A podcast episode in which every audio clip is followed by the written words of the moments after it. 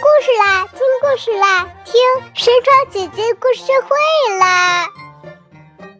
可以听的绘本馆，神床姐姐故事会。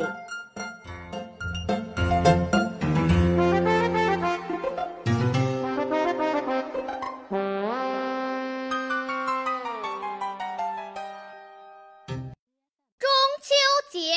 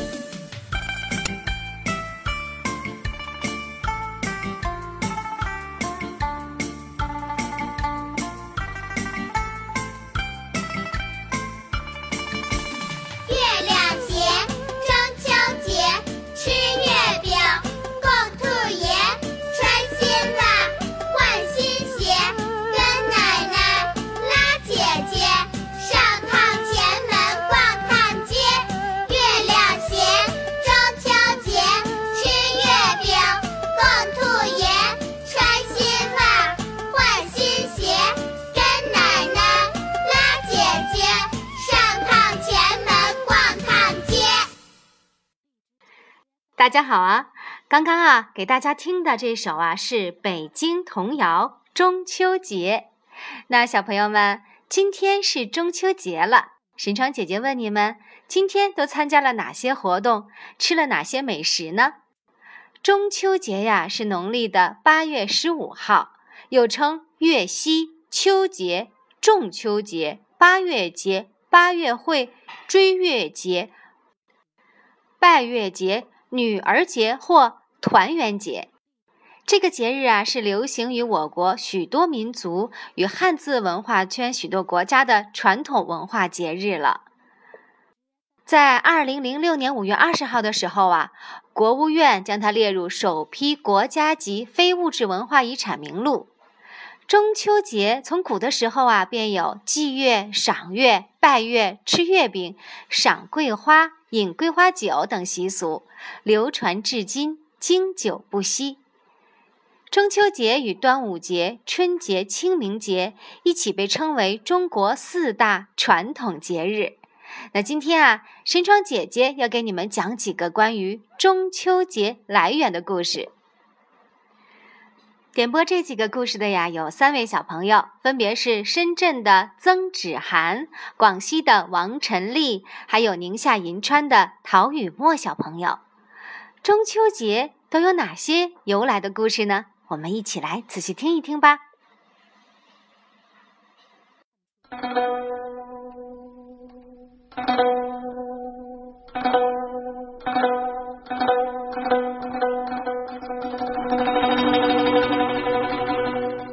伴随着这首《春江花月夜》，神窗姐姐给你们讲第一个故事。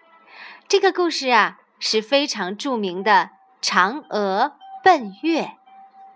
相传，远古的时候啊，天上有十个太阳同时出现了，晒得庄稼枯死，民不聊生。这个时候，有一个名字叫后羿的英雄，力大无穷，他非常同情受苦的百姓。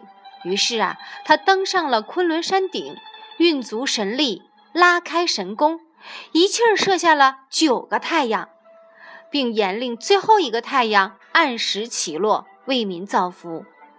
因此啊，后羿受到了老百姓的尊敬和爱戴。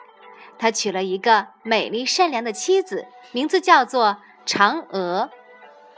后羿除了传艺及狩猎之外呢，每天都和妻子在一起。人们都羡慕这对郎才女貌的恩爱夫妻。这个时候啊，有不少名人志士慕名前来投师学艺。其中有一个叫蒙鹏的人也混了进来。这个人心术不正。一天，后羿到昆仑山访友求道，巧遇由此经过的王母娘娘，便向王母求得了一包不死药。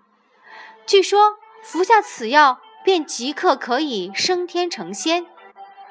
然而啊，后羿舍不得撇下妻子，只好暂时把不死药交给嫦娥珍藏。嫦娥将药藏进梳妆台的百宝匣里，不料却被小人彭蒙看见了。他想偷吃不死药，自己成仙。三天之后，后羿率众徒外出狩猎，心怀鬼胎的彭蒙假装生病留了下来。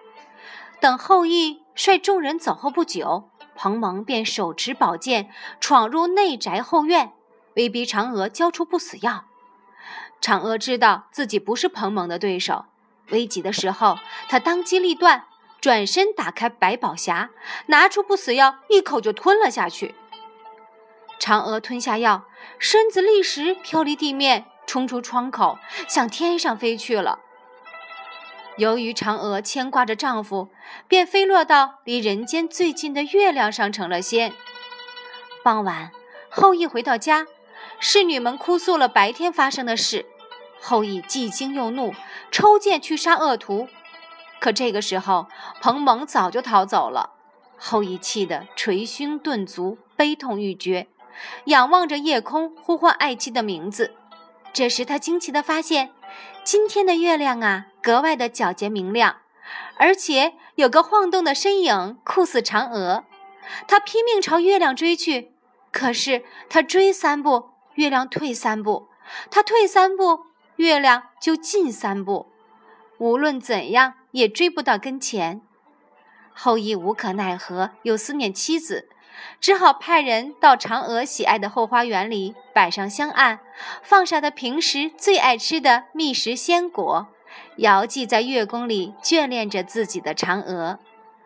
百姓们闻知嫦娥奔月成仙的消息后啊，纷纷在月下摆设香案，向善良的嫦娥祈求吉祥平安。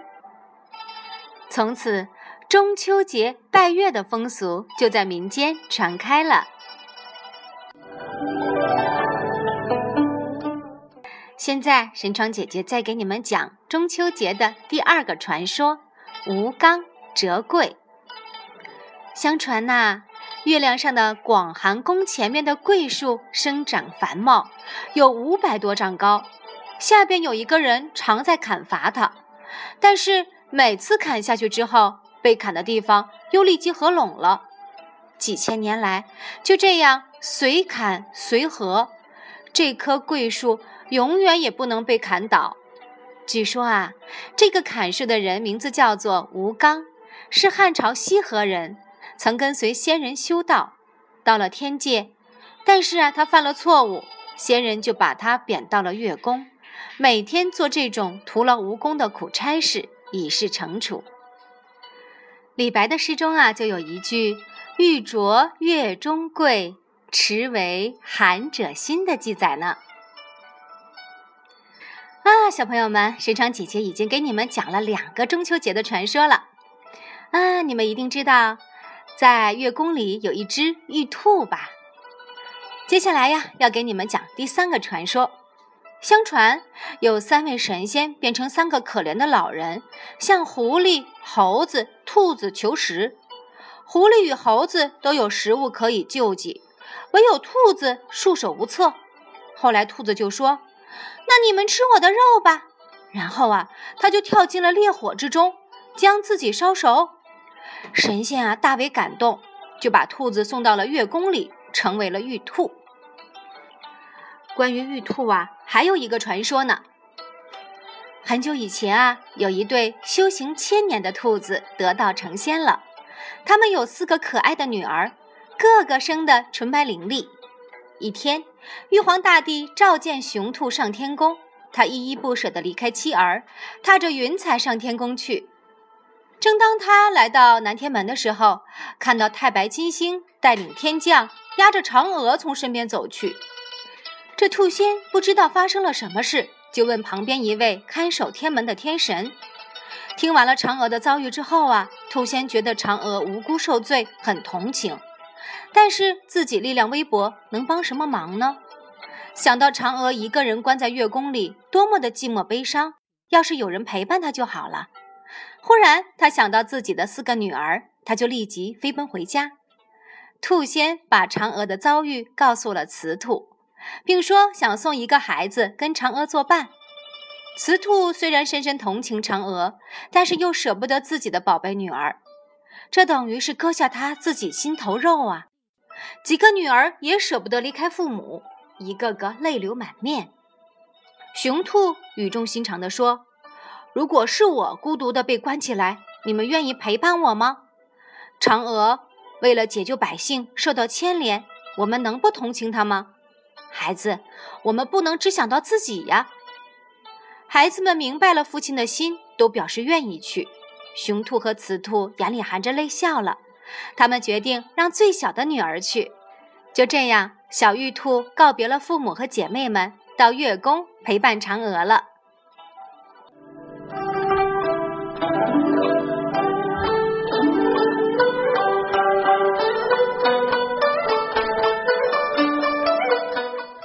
小朋友们。中秋节呀，我们大家都要吃月饼。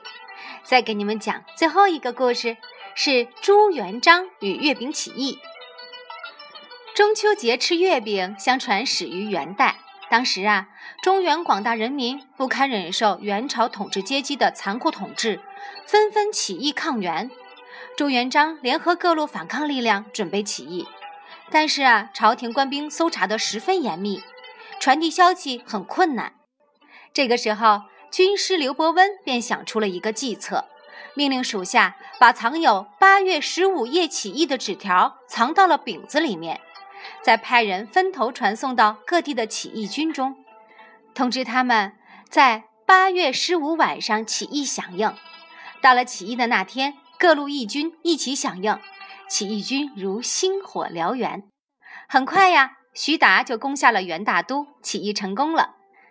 消息传来呀，朱元璋高兴的连忙传下了口谕，在即将来临的中秋节，让全体将士与民同乐，并将当年起兵时以秘密传递信息的月饼作为节令糕点赏赐群臣。此后啊，月饼越做越发精细了，品种更多了，大的呀像圆盘子那样，成为了馈赠的佳品。以后中秋节吃月饼的习俗。便在民间流传开来了。好，小朋友们，在今天中秋节这个节日里呀，神窗姐姐给你们讲了五个关于中秋节的传说，这些呀都是我们国家自己的文化了。欢迎把这些故事讲给身边的同学和朋友。点播中秋节传说的小朋友有三位，分别是深圳的曾芷涵、广西的王晨丽，还有宁夏银川的陶雨墨。接下来就让我们来听一听他们的声音吧。神堂姐姐好，我叫王晨丽，今年我五岁半，我想要听中秋节的故事。中秋节的故事，谢谢。张姐姐你好，我的名字叫孙子涵，我来自深圳，我想点播一个中秋节的故事。我今年五岁了，谢谢神窗姐姐，祝神窗姐姐中秋节快乐。神窗姐姐你好，我是来自宁夏银川的陶雨墨，我想点播中秋节的故事，谢谢神窗姐姐，祝神窗姐姐中秋节快乐。小朋友们，神窗姐姐也祝你们中秋节快乐！如果你们也有想听的故事啊，欢迎通过神窗姐姐的微信公众号点播。我的公众号是小种子口才的全拼，小种子口才的全拼。也欢迎你们加入神窗姐姐微信群，参与邀约点播。好，小朋友们，今天的故事就到这儿了，我们下次节目中再见吧！中秋节快乐！